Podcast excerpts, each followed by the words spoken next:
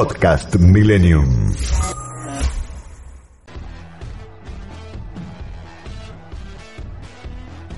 Hola, ¿qué tal? Muy buenas tardes. Bueno, pasaron ya varios días, ¿no? Una semana ¿eh? de la elección eh, de las primarias, de las famosas PASO, primarias abiertas, simultáneas y obligatorias.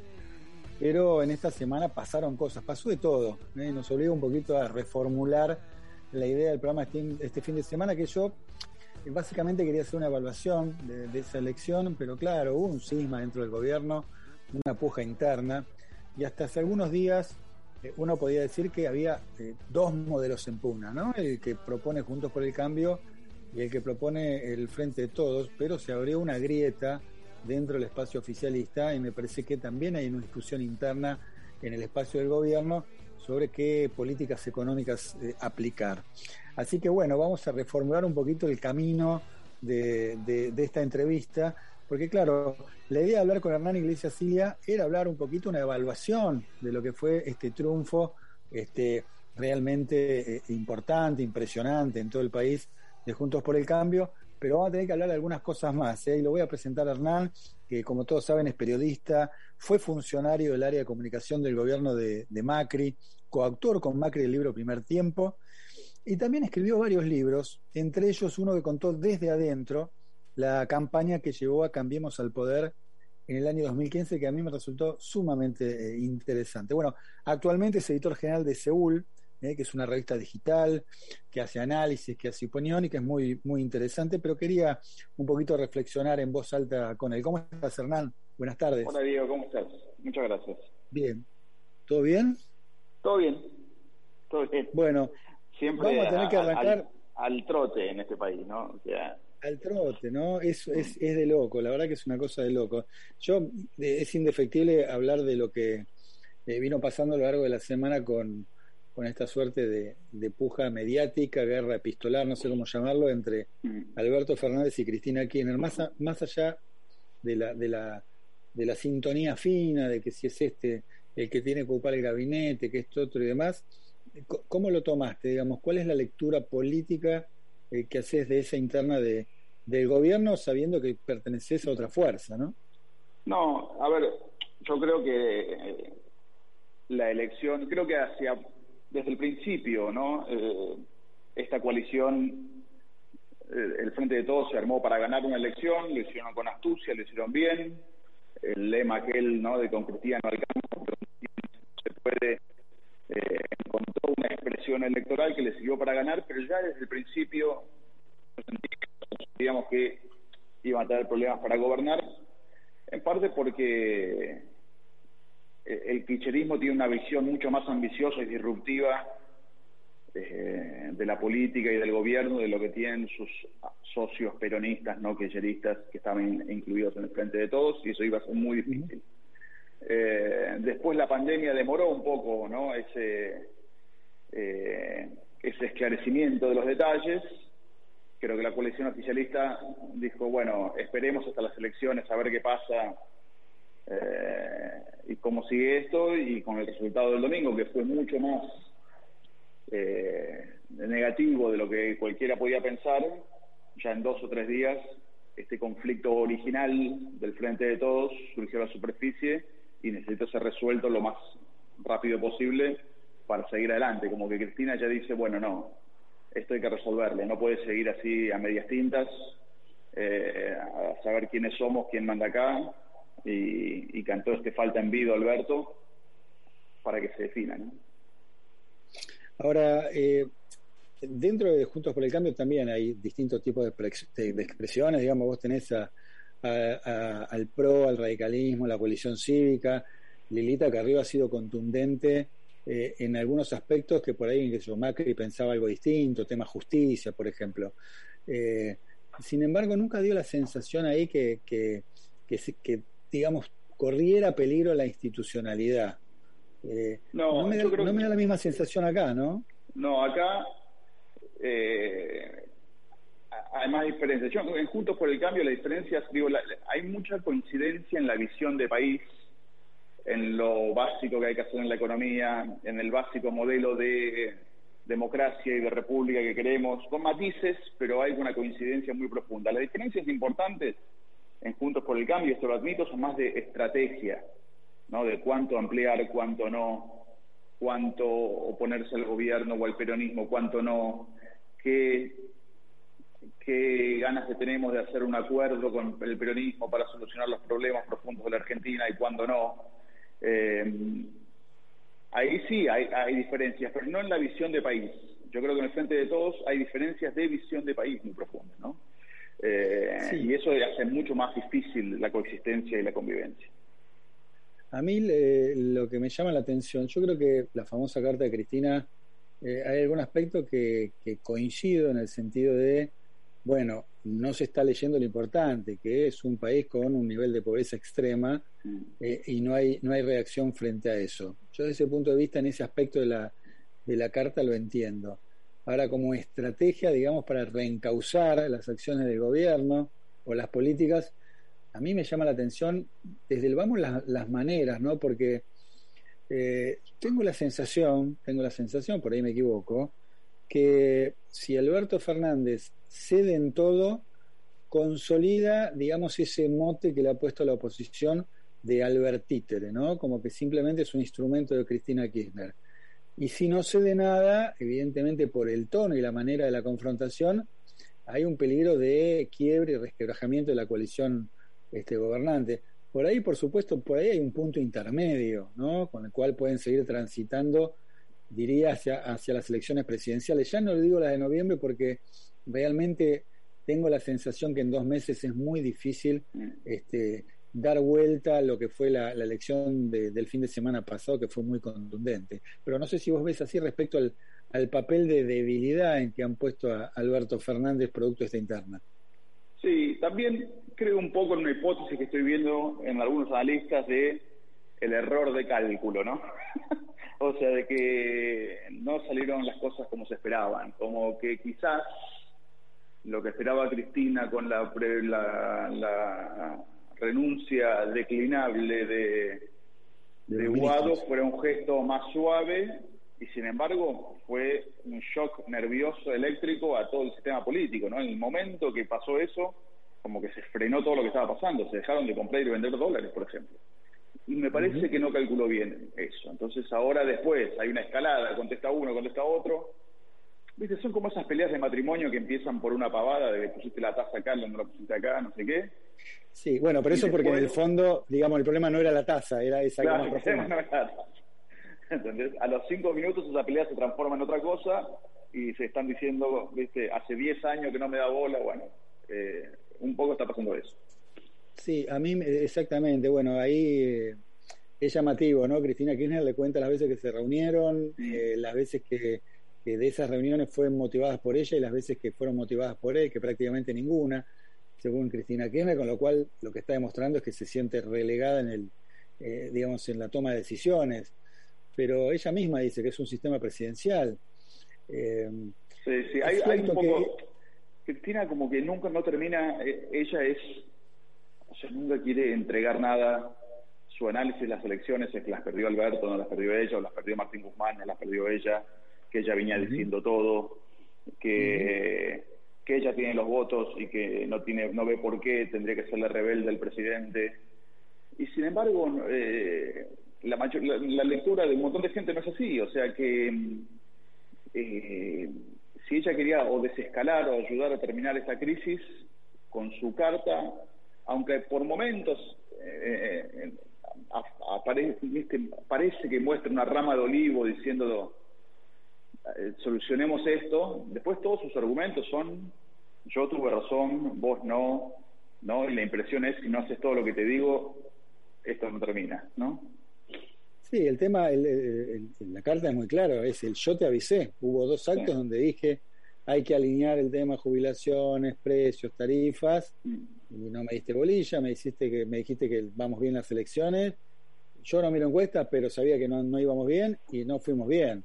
Así que hacete cargo de que anduvo mal. La falta total de racionalidad económica del kirchnerismo, ¿no? Como que todas las soluciones, las críticas económicas que le hace a, a Guzmán y al presidente van en contra de todo este camino que Guzmán viene diciendo de poner un poco de tranquilidad en la economía, de, de reconocer que los recursos son finitos, de que no se puede hacer cualquier cosa.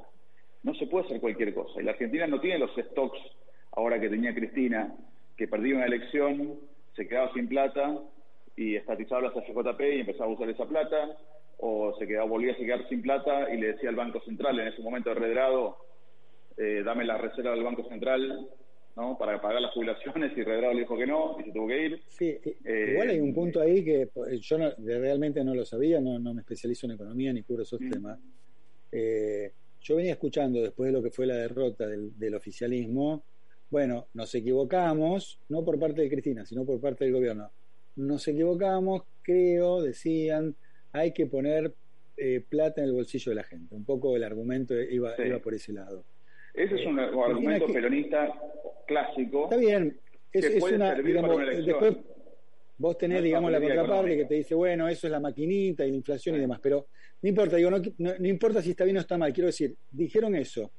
Ahora, Cristina Kirchner lo que dice en la carta, en definitiva, es, este, no era eh, plata que tenemos que sacar de, de la galera o de, de, abajo de la alfombra, donde sea es plata que está en el presupuesto y que no se utilizó, que faltan cuatro meses para que termine el año y nosotros no lo utilizamos sabiendo el nivel de pobreza que hay. No hay como un reclamo Guzmán como diciendo pisaste la plata que era para otro destino.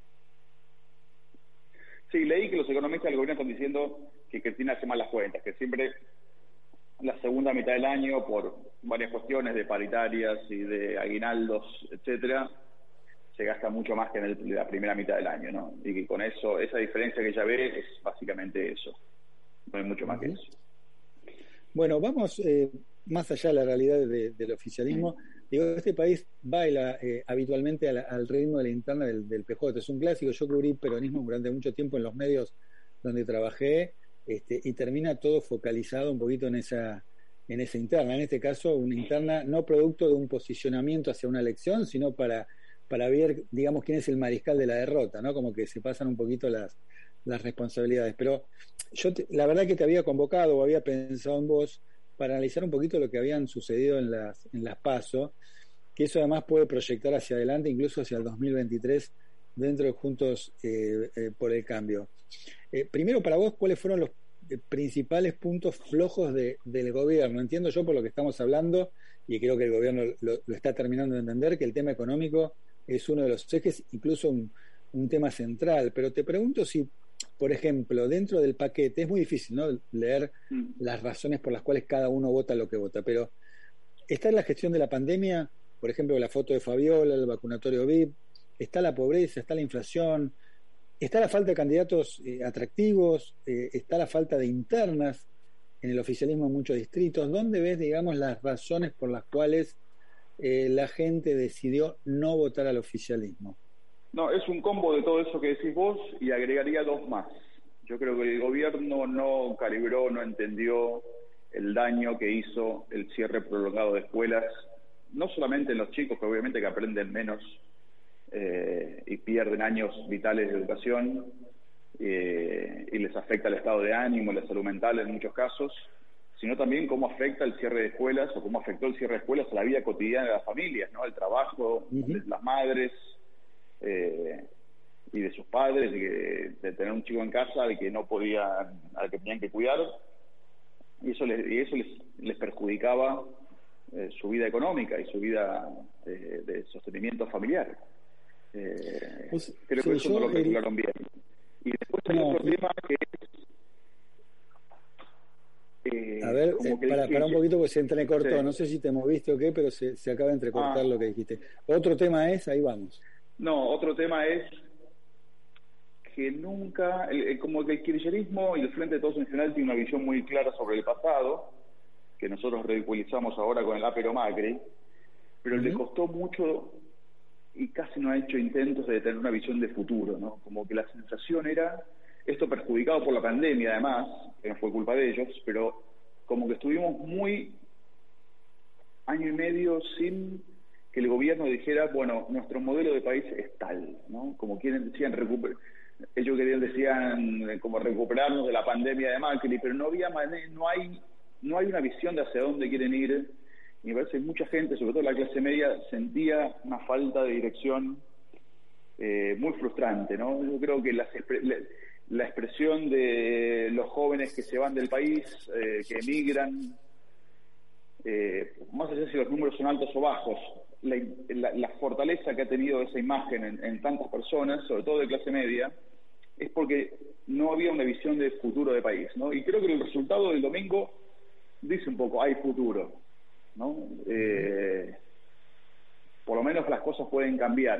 Pero creo que el kirchnerismo en general, el kirchnerismo ya en 2011, 2015, era de resistencia pura, de presente continuo, y sin tener un modelo claro de país. Cada vez sigo más encerrando, cada vez más época, cada vez más restricciones a exportar. No había, no, se sabía, vivía de emergencia en emergencia sin saber hacia dónde iba. Y este gobierno en muchas cosas copió ese, esa dinámica que siempre hacía peor. Entonces es un gobierno o una coalición que no les puede decir a la gente, más allá de te pongo plata en el bolsillo en este instante para que seas feliz esta semana, no sabe ofrecer o no tiene en la cabeza cómo ofrecer algo a dos o tres o cuatro o cinco años hacia adelante.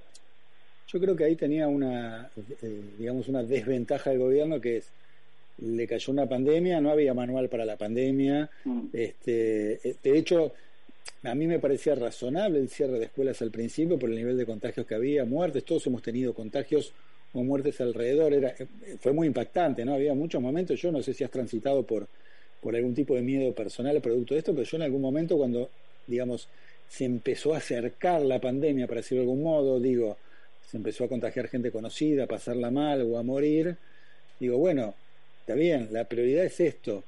Quiero decir, no había manual. Hoy con el diario del lunes, yo concedo, eh, y creo que hay muchos además del gobierno que, están también recapitulando un poco y considerando esto, el tema de las escuelas que vos eh, remarcas, sobre todo eh, por, por, muchos sectores donde la escuela termina siendo eh, un lugar de cuidado, de, cobijo, donde te arropan, porque esos pibes no yendo a la escuela este, están eh, sin nada, sin nada porque no tienen conectividad, no había quien los contenga, aunque tuvieran conectividad, no había quien los, los, los digamos, los abrazara, los, los llevara a algún lugar de cuidado, ¿no? Hubo mucha deserción, hubo como un, no sé, creo que un millón de chicos, ¿no? Que desertaron del colegio. Es una, es una estimación, pero sí. es una estimación. Hasta, el año, que viene no se va a saber bien, sí, pero. Pero es, es grande, es alta, ¿no? El número es alto. Sí, sí, sí. Y es preocupante.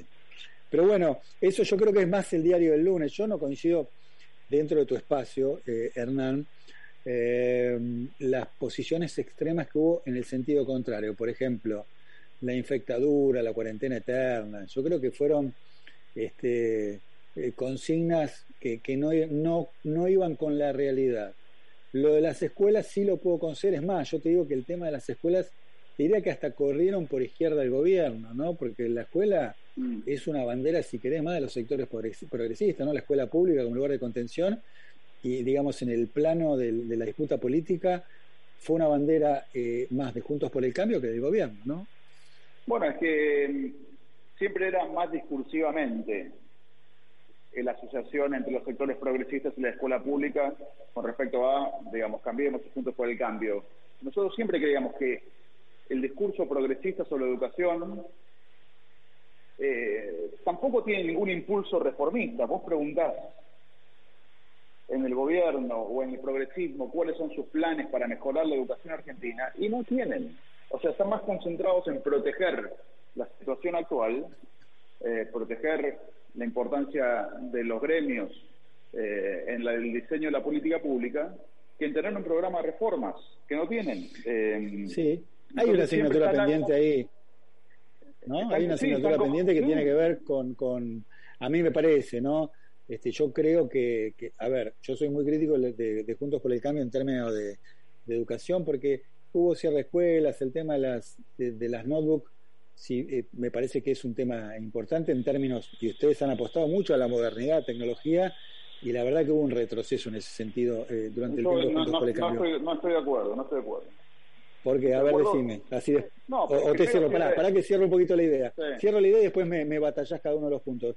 Este, Y después me da la sensación, este, bueno, Vidal mismo ha cerrado algunos colegios, ¿no? O ha, defenestrado lo que es la universidad pública con una, con una frase que para mí era tremenda, ¿no? Respecto a los o aquellos que caen, el propio Macri, aquellos que caen en la educación pública como poniendo la educación pública en el, en el peor lugar de los estamentos de la educación. Yo desde ese punto de vista soy eh, muy crítico. Concedo eh, a lo que vos decís en cuanto a que, bueno, eh, el Frente de Todos puede criticar eso que estoy diciendo yo por parte de, Juntos por el Cambio.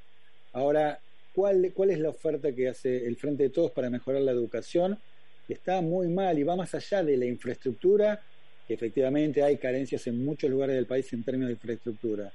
Digo, no sé si hay una propuesta este, atractiva de reformulación de los colegios, del secundario. Los pibes no se enganchan más allá de las imposibilidades que puedan tener de manera económica. Yo en ese punto concedo que no veo nada renovador por parte del oficialismo. Pero bueno, contestame el otro, que, que no coincidas conmigo, decime. No, digo, la explicación del tema de las notebooks. Primero que ahora yo vi en la cuarentena que eh, los chicos de primaria no tenían las notebooks porque se le había quitado el gobierno de Macri y los chicos de primaria nunca tuvieron notebooks. O sea, el programa eh, Conectar era solamente para chicos de secundaria y no eran tantos tampoco. Eh, el reemplazo fue, era un sistema que no funcionaba bien, que tenía muchos, eh, digo, las computadoras, como fue el caso, después se mostró el caso de Elegante, que se la compró un chico de la de escuela, mostraba que era muy difícil de controlar, pero no funciona porque tampoco había conectividad y eso es un problema transversal de todas las gestiones. ¿eh? Aunque mejoró mucho la conectividad eh, en los últimos años, pero se reemplazó eh, por actividad en la escuela. O sea, los, las computadoras se repartían en la escuela y se quedaban en la escuela. Era un sistema distinto. En vez de entregarse a los alumnos, se las entregaban a la escuela y no cambiaba tanto. Pero, por ejemplo, para mí igual, más allá de las frases y todo, prefiero analizar la política pública eh, en el gobierno de Cambiemos se hizo, para mí, las pruebas a aprender eran un paso fundamental, por lo menos para hacer un diagnóstico de dónde estamos parados de la educación, y el progresismo las resistió, las resistió, no las quería. Y, te digo, los maestros, cuando vos los veías, porque las pruebas a aprender son censales, quiere decir se hacen en todas las escuelas del país, públicas y privadas de todo el país, no es una muestra, las hacen todos los chicos de sexto grado y creo que tercer año, eh, a los maestros les gustaban las pruebas a aprender, a los sindicatos no, pero a los maestros sí les gustaba, porque ellos también querían tener información. Eh, y ahora ha habido un retroceso, no se hicieron en 2020 por la pandemia, no se hacen en 2021, y creo que volvemos a, una, a preferir una cosa más oscurantista y más basada en intuiciones que la información real sobre la educación. Pero aparte, lo que pasa, me, criticaste la, la, la, expresión cuarentena eterna, lo que dice el expresidente Macri. Infectadura es algo más, me parece, un grupo de intelectuales que de, que de la oposición partidaria, pero eh, fue innecesario. Bueno, pero la, la, decía, Patricia Burri la, decía todo el tiempo también, ¿no? Bueno, bueno, bueno, pero digo, la cuarentena realmente ha sido un problema para el gobierno, incluso electoralmente, mira lo que digo porque la cuarentena tan larga, más allá de los problemas que tuvo, destruyó la economía, obligó al gobierno a hacer más rondas de IFE y de ATP, con lo cual vació las arcas del Estado, obligó a imprimir, y entonces muchos de los problemas de los desequilibrios económicos que tiene el gobierno son culpa de la cuarentena. Sí, lo que pasa, yo, eh, a ver, sobre ese tema pienso lo siguiente, efectivamente, digamos, tener una política de encierro evidentemente afecta el consumo, el desarrollo de empresas y demás. Eh, ahora, yo reivindico eh, la foto de Alberto Fernández con, con la red de Kisilov y hacer decisiones políticas de Estado. Y ahí en ese sentido, lo que aparecía era que Macri criticaba algo que la red avalaba. Es decir, porque todas estas expresiones respecto a la cuarentena o la manera en que se disponían, digamos, los, el ASPO y el DISPO, eh, eran, en algún momento eran consensuadas y anunciadas por lo menos de manera conjunta. Entonces vos tenías, por un lado, esa foto que me parecía razonable, que esto tenía que ser una, cuestión de Estado, y por otro lado tenías otro sector del gobierno, Macri, Patricia Burrich, sobre todo Patricia Burrich, ¿no? que alentaba las manifestaciones, es iba en sentido contrario a lo que a esa foto que veíamos y que no era solo Alberto Fernández, sino que era la reta. Para mí era, digamos, eh, contradictorio. Yo analizar hoy la, cuarentena a la luz de los hechos, por ahí es más sencilla. Ahora, en ese momento, este, me parece que el mensaje tenía que ser claro para la sociedad. Y si vos tenías un sector que contradecía al propio Larreta, era digo, había mucha gente. A ver, cuando te, doy un ejemplo para mí más bestial, ¿no? Que es el de el, de, el famoso de Carreo diciendo la, la, vacuna eh, rusa es veneno. Yo creo que se llegó a un extremo en, en medio de la puja política que la verdad que ponía una política sanitaria. No, pero la política sanitaria para mí la puso en riesgo el gobierno. Pero aparte de una cosa te quiero decir. Vos ahora estás poniendo como a Horacio muy en acuerdo con el gobierno nacional y el gobierno provincial, pero eso duró el 2020 fue así. días. No, no fue todo el 2020. Cuando Horacio quiso dejar, que, para, para, déjame, déjame explicar esto. Cuando Horacio quiso dejar, sacar, que, que la gente pudiera salir a correr a la noche, esto fue en junio, o sea, apenas empezaba la pandemia, las críticas desde el gobierno nacional y provincial fueron durísimas, durísimas. O sea, Horacio quería empezar a abrir y el gobierno nacional no lo dejaba y se burlaban de él y lo acusaban de las peores cosas. Eh, Daniel decía la culpa de todo esto lo tiene la ciudad de Buenos Aires. O sea, es cierto, había una cuerda, hubo pero otra conferencia de prensa, pero las diferencias apenas les convino políticamente separarse de Horacio Rodríguez Larreta, el gobierno nacional y el gobierno provincial lo hicieron y con una dureza inusitada. Inusitada. Eso es cierto. Y después eso es Macri, cierto, pero pará, no te olvides, eh, no te olvides, Hernán, que efectivamente eso que decís de los runners, que fue como un tema del momento, también es cierto que la reta quería que los adultos mayores no salieran en ningún momento de sus casas y eso incluso había una disposición en ese sentido que tuvieron que dar marcha atrás. Es decir, por un lado liberaba a los runners, pero por otro lado quería que los adultos mayores no salieran por ninguna razón ni siquiera a comprar. Entonces, había un ida y vuelta ahí, yo creo que es la falta de manual. ¿eh? Los adultos mayores fue una cosa que duró un día, fue al principio de la cuarentena, y recibió lo que digo para es mí una respuesta exagerada. Para mí ese, ese concepto de proteger a los grupos de riesgo y liberar el resto era correcto. La sociedad no lo tomó bien, no se habrá comunicado bien, pero... Yo creo que había una, una puja... Eh, Macri no dijo nada en público. Irreal, ¿eh? Había una puja irreal con el término libertad, como... Pero una política económica no afecta a la libertad, digamos. Una política económica lo que hace es tomar medidas para, para, proteger a una población, ¿no? Digo, a vos no te la afecta, que eras personal esencial y pudiste trabajar sin problemas. La mayoría de la gente, sobre todo los informales, era, era, la vida o la muerte económica. ¿Entendés? Está bien, e-, económicamente, eh, pero sí, a ver, todos perdimos económicamente. Por ahí algún grupo se benefició. Qué sé yo, el, vendedor de barbijo. Pero después, la verdad que en general la economía en el mundo cayó. Pero esto era obvio. Sí, pero, este, yo, no, creo que la economía esté por, en Argentina cayó el doble, ¿entendés? Argentina es de los peores países, de los 10 o 15 peores países, a ver cómo termina, en la economía 2020-2021. y la cuarentena tiene mucho que ver con eso. Mucho que está claro que se hicieron eh, cosas mal y algunas cosas bien, por ahí no coincidimos nosotros, pero digo, yo creo que eh, hoy, transitado el año y medio, con una curva en baja, eh, lo analizamos más fríamente, pero yo creo que en ese momento sin manual todos se han equivocado de alguna manera, ¿eh? los que tenían una política mucho más estricta y los que tenían más laxa. Yo, creo que hubo errores y yo creo que, se, por supuesto, todas estas cosas se utilizan políticamente. Tanto el gobierno, la, campaña de las vacunas, como la oposición, digamos, al alertar diciendo que se restringían las libertades. Yo creo que hubo un uso político que a veces ponía en riesgo políticas sanitarias. Pero bueno, quiero pasar de página porque no quiero terminar, este, me queda muy, muy poquito tiempo y te quiero preguntar eh, a futuro a propósito de lo que fue la, elección, quiero terminar con esto, si esta apuesta de la reta por eh, los moderados, para decirlo de algún modo, ¿no? Por Santilli y por Vidal, ¿no? Que, terminaron ganando. Si le quita el liderazgo a Macri, yo vengo preguntando mucho en la oposición esto eh, y tengo, tengo respuestas disímiles. Por supuesto, los, los radicales te dicen, sí, no, ahora no hay más un líder, somos varios y queremos ser presidentes los radicales dentro de, este, de esta de esta alianza Juntos por el Cambio. ¿Vos crees que le quitaron el liderazgo a Macri? Yo creo que Macri estaría de acuerdo con esa frase. Macri hay muchos líderes. El líder. Él se siente, digo, una, obviamente un referente de Juntos por el Cambio, que tiene una responsabilidad que es mantener unida la coalición, porque sigue siendo un referente no solamente en el PRO, sino también en la coalición cívica y la Unión Cívica Radical. Eh, es alguien que ayuda a superar diferencias, y es alguien que está eh, concentrado en, fomentar el crecimiento de dirigentes en todo el país. Eh, sea, su prioridad es que Juntos por el Cambio vuelva a gobernar en 2023. Él tiene claro que desde 2019 no es el líder único del espacio.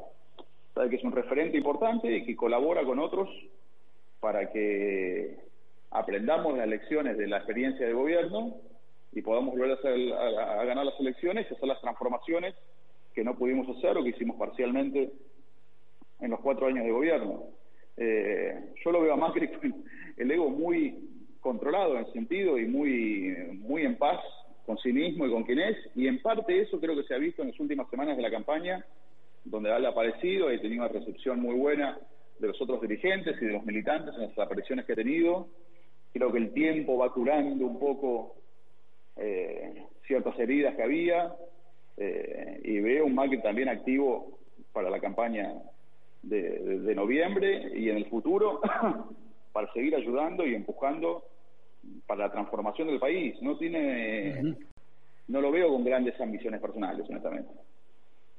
Bueno, yo, lo, yo eh, es cierto que muchos le habían extendido el certificado de función, que lo querían esconder, y apareció al final de la campaña, ¿no? Digo, más allá de que no tiene el protagonismo del líder único del espacio, me da esa sensación, este, evidentemente... Pero está bueno que no lo tenga, él no lo quiere tener y está bueno que no lo tenga. Está bueno para, mira, más allá de que hasta 2015 Macri era el líder del PRO claramente, siempre la idea era, presentarnos como un equipo. La palabra de equipo, que muchas veces se burlaban de la palabra equipo, lo Macri cree mucho en eso. Eh, él no quiere ser ni percibido como un líder absoluto, ni obedecido, tipo Cristina, él sabe que el futuro depende de si tenemos 10, 12, 15, 20 dirigentes respetados en todo el país que puedan ganar provincias, que puedan ganar elecciones y tener una masa crítica de poder político que no tuvimos en 2015-2019 para hacer las transformaciones que teníamos y que eso desde un dedazo desde arriba no se consigue. Bien, Hernán, nos tenemos que, ir. Te agradezco el tiempo que nos dedicamos. Tenía un montón de temas más para hablar, ¿no? ¿Qué sé yo? Eh, reforma laboral, la casta política de que dice mi ley, miles de temas para hablar. La retomamos en cualquier momento. Te, agradezco que hayas estado con nosotros. No, gracias a vos, Diego. Hasta la próxima. Un abrazo. Ahí estaba Hernán Iglesias eh, Ilia, que, uy, lo despedí justo, mira, me le había pedido que elija un tema eh, para que pongamos, siempre lo hacemos con los invitados, y le quería preguntar por qué, pero bueno, me adelanté, lo despedí, vamos a poner de todas formas el tema que eligió eh, Hernán Iglesias Silvia, que es un tema de Morris, ¿eh? Vamos a él.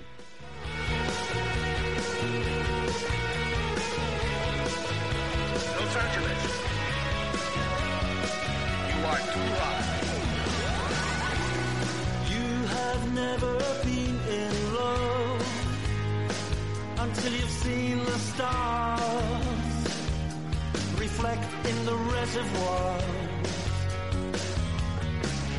And you have never been in love until you've seen the dawn rise behind the home for the blind. We are the pretty, petty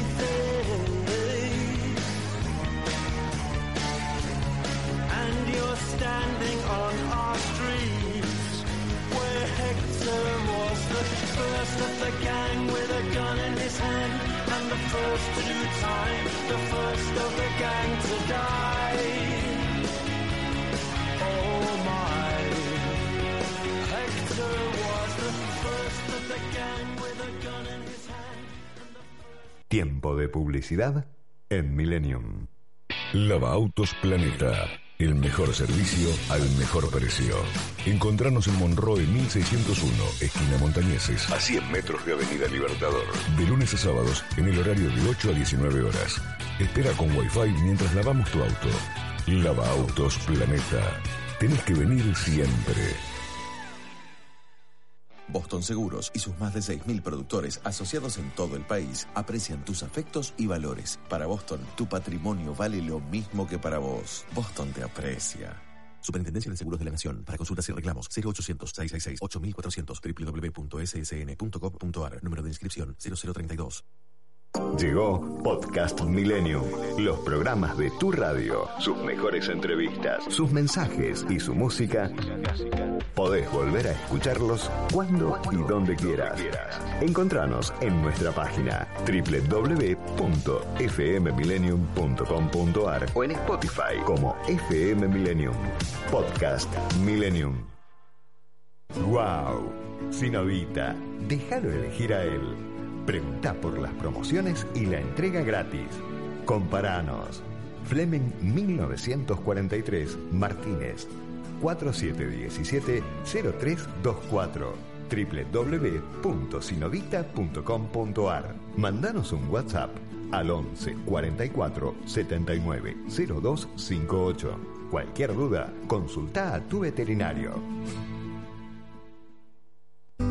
La magia de este planeta está contenida en el agua. Hidratate. Tu cuerpo te lo pide. Agua mineral Antártica. Soy Gourmet. Es el premium market que te propone un recorrido por sabores y delicias nacionales e internacionales únicos. Soy Gourmet Embutidos y quesos artesanales, aceitunas de diseño, conservas patagónicas, mermeladas de pétalos, chocolatería de autor, platos y postres gourmet, pastas italianas, una selecta carta de vinos y un catálogo de aceites de oliva multipremiados que te va a sorprender. Ya estás a un clic de algo rico. www.soygourmet.com.ar Fin de espacio publicitario. Dejarse vencer por el pesimismo es apagar la luz de la esperanza. La luz de la esperanza. Millennium.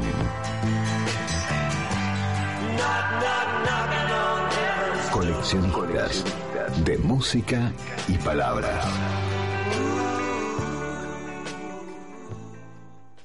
Este espacio es auspiciado por en Esteban Echeverría contamos con el Centro de Atención al Vecino, CAB, 0810-999-6800. De lunes a domingo, de 6 a 22 horas, podés comunicarte por sugerencias, información, pedidos y o reclamos. Municipio de Esteban Echeverría. Elegimos estar.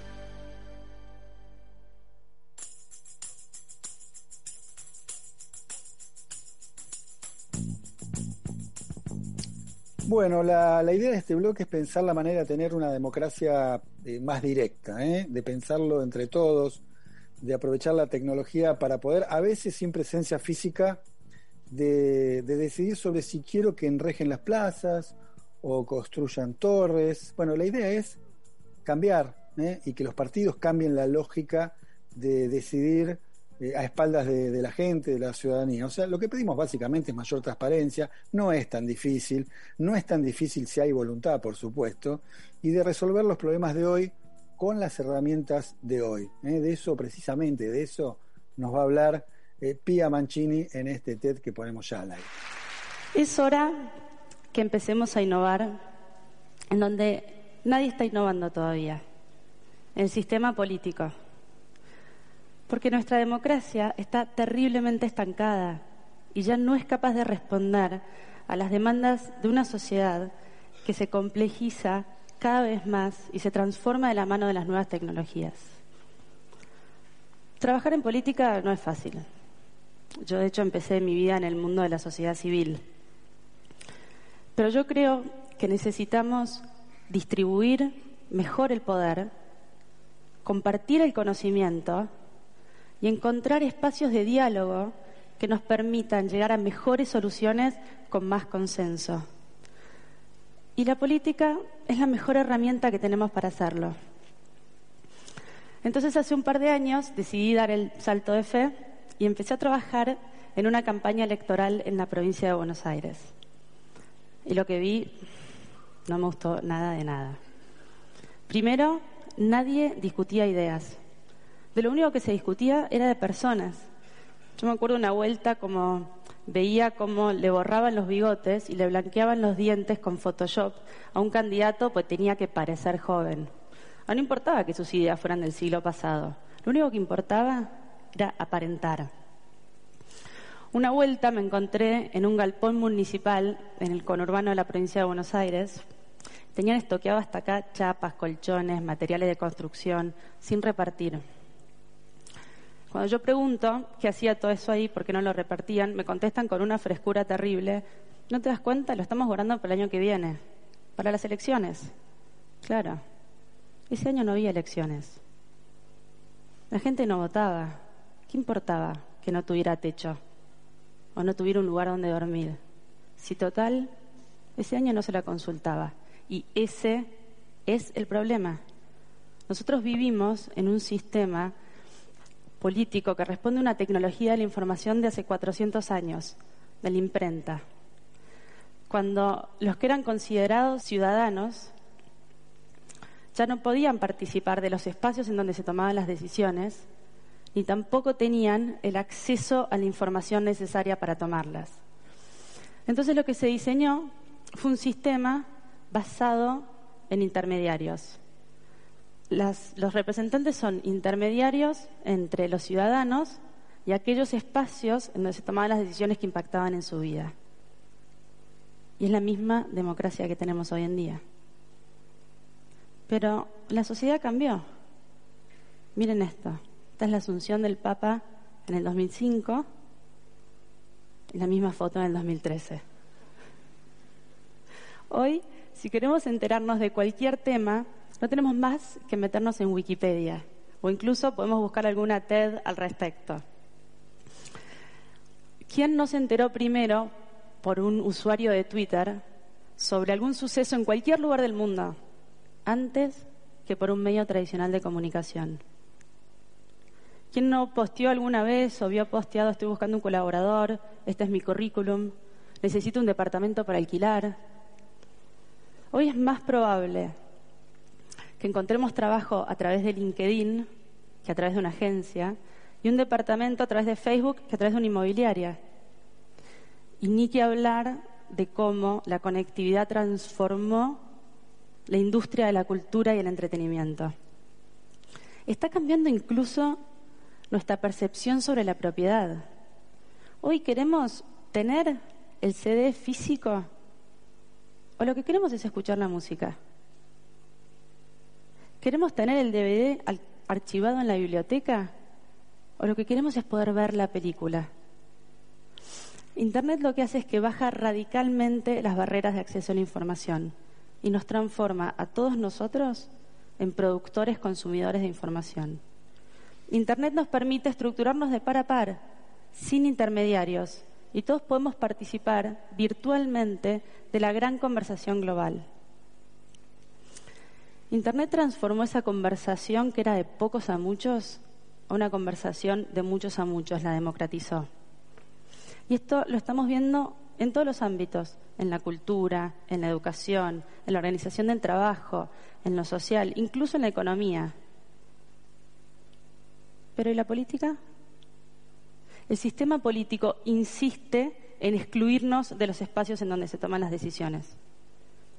Y la consecuencia en todo el mundo es esta. Es un choque entre un sistema que ya no representa y no tiene capacidad de diálogo, y un montón de ciudadanos que estamos cada vez más acostumbrados a representarnos a nosotros mismos, sin intermediarios. Miren, Occupy Wall Street, los indignados españoles, los estudiantes chilenos, la primavera árabe, son todos ejemplos de esta crisis global de representación. Yo veía todo este vapor que la válvula del sistema político que tenemos ya no contiene. Y la pregunta que no podía evitar hacerme es, ¿cómo vamos a hacer para pasar de la agitación a la construcción? Porque parece que podemos usar las redes sociales para, a un costo muy bajo, organizarnos para grandes movilizaciones masivas. Pero lo que no discutimos es qué queremos hacer después. ¿Qué instituciones queremos construir para esta nueva sociedad en red? Entonces, si Internet es la nueva imprenta, la pregunta que nos tenemos que estar haciendo es esta. ¿Cuál es la democracia de la era de Internet? ¿Cuál es la democracia de la era de Internet? Entonces, con un grupo de personas armamos acá en Argentina una fundación que se llama Democracia en Red. Y tiene como objetivo pensar cómo podemos hacer para transformar todo este ruido en señal que tenga llegada directa al sistema. Y empezamos a ver un montón de ejemplos en todo el mundo y decidimos crear una instancia nueva de participación ciudadana y de pensamiento social para las legislaturas locales. La pregunta que nos motivaba es cómo podíamos aprovechar esta nueva tecnología que estábamos viendo para hacer que nuestros representantes representen. Hay dos razones por las cuales elegimos este camino. La primera es porque nosotros creemos que los costos para la participación son demasiado altos. Si participar en política significa militar todos los días desde la universidad para alguna vez, tal vez, sentarse en alguna mesa de algún partido que tome alguna decisión, si participar en política significa poner una mesa en una esquina, salir a juntar cuatro mil firmas y armar un proyecto de ley para después esperar que nuestros legisladores le presten atención, si participar en política significa tener que ser abogado para entender de qué se tratan las leyes que están regulando nuestra vida, bueno, entonces claramente van a ser los menos los que van a querer participar. Pero ¿qué pasa si se le hacemos más fácil al ciudadano? ¿Qué pasa si podemos crear un espacio en donde incluso aquellos que solamente tienen una hora por semana, pero les importan los temas de su ciudad y tienen algo para decir, lo puedan hacer? La segunda razón por la cual elegimos este camino es porque nosotros creemos que llegamos a mejores decisiones escuchando la mayor cantidad de voces posible. Entonces, ¿por qué pensamos que un legislador, decidiendo solo, va a poder comprender mejor todas las aristas que significan diseñar un proyecto de ley e implementarlo, que si lo hace en conjunto con aquellos que son directamente afectados por esa, por esa ley? Ahora, ¿cómo hacemos para meter 100.000 ideas en una banca? ¿Cómo hacemos para que un legislador encarne todas esas posturas diferentes? Bueno, de vuelta, aprovechemos la tecnología y exploremos ese camino. Y entonces el sistema que diseñamos es un sistema que tiene dos componentes. Se llama Democracia OS. Un componente online y un componente offline. El componente online es una red social para la participación democrática. Es una plataforma web que nos va a permitir informarnos, debatir y votar cómo queremos que voten nuestros legisladores. Informarnos es clave. Les voy a leer ahora una ley, de hecho, no es un proyecto, es una ley. Desaféctese del Distrito de Zonificación, Urbanización Futura UF del Código de Planeamiento Urbano, las fracciones C y H de la manzana 75A, sección 92, circunscripción 1 y afectese a Distrito Urbanización. ¿Me entienden? no es chiste, esto es así. Esto quiere decir que van a cambiar la zonificación de dos manzanas para que ahí se puedan hacer torres. Ah, bueno, cambia la cosa. Si nosotros supiéramos que en la esquina de casa van a hacer una torre, ¿no tendríamos algo para decir? No sé, por ahí, por ahí estamos de acuerdo, o por ahí no. Pero si no nos informamos, si no nos enteramos, nunca vamos a poder opinar.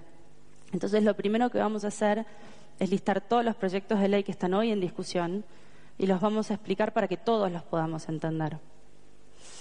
Y ahora, una vez que nos enteramos, que nos informamos y tenemos una opinión, ¿Qué pasa hoy con todas esas opiniones? ¿Mueren en una charla de café o hacen su camino a los comentarios de un diario online? Pero ¿qué pasa si nosotros podemos crear un espacio que estructure todas esas opiniones, que en donde se debatan, donde esas ideas terminen en proyectos de ley que realmente representen a nuestra comunidad, en donde si uno está cómodo con un determinado tema pueda votar, pero si no está cómodo pueda delegar ese voto en otra persona en la cual confía, pero para ese tema en particular, no ya por dos años enteros. ¿No les interesaría participar de un espacio así? Hoy, ¿qué opciones nos da el sistema para participar? Una audiencia pública, un martes a las 11 de la mañana en pleno microcentro. ¿Quiénes de acá pueden estar a las 11 de la mañana en el microcentro un martes para poder emitir una opinión. ¿Por qué tenemos que seguir participando físicamente de estos espacios? Y esa es nuestra única alternativa. Nosotros hoy podemos estudiar en un curso a distancia de una universidad que nunca vamos a ver en la vida. Podemos intentar financiarnos con microdonaciones de gente de todo el mundo.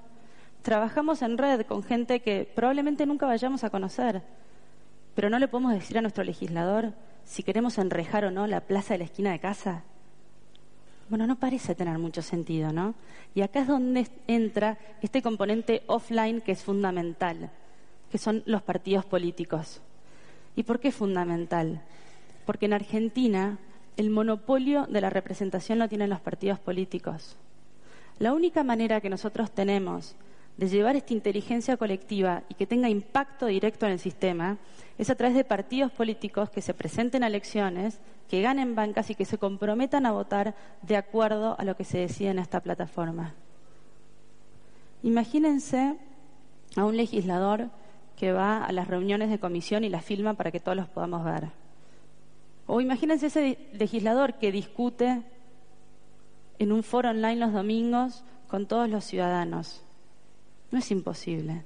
No es mandar una misión a la luna. Las herramientas están. Entonces, la plataforma que nosotros creamos es de código abierto y libre porque lo que necesitamos son partidos políticos que se animen a cambiar la lógica a través de la cual toman las decisiones, que dejen de hacerlo de espaldas a la ciudadanía y lo empiecen a, lo empiecen a hacer con aquellos a quienes están afectando directamente por esas decisiones, que somos todos nosotros. Imagínense todo lo que podemos hacer si nosotros nos animamos a innovar en donde nadie innova todavía. En el sistema político, todo lo que podemos lograr. Marshall McLuhan dice que la política es resolver los problemas de hoy con las herramientas de ayer. Bueno, es hora que resolvamos los problemas de hoy con las herramientas de hoy. Muchas gracias.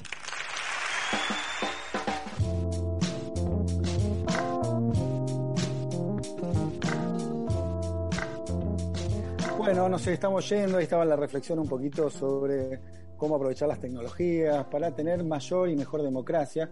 Creo que es un camino, ¿no? Creo que venimos lentos en ese sentido y que es un camino que tenemos que empezar a, transitar.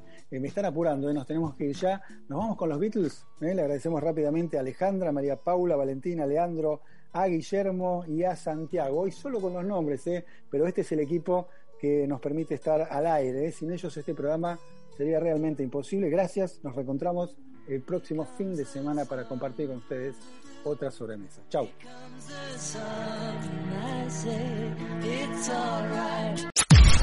Podcast Millennium.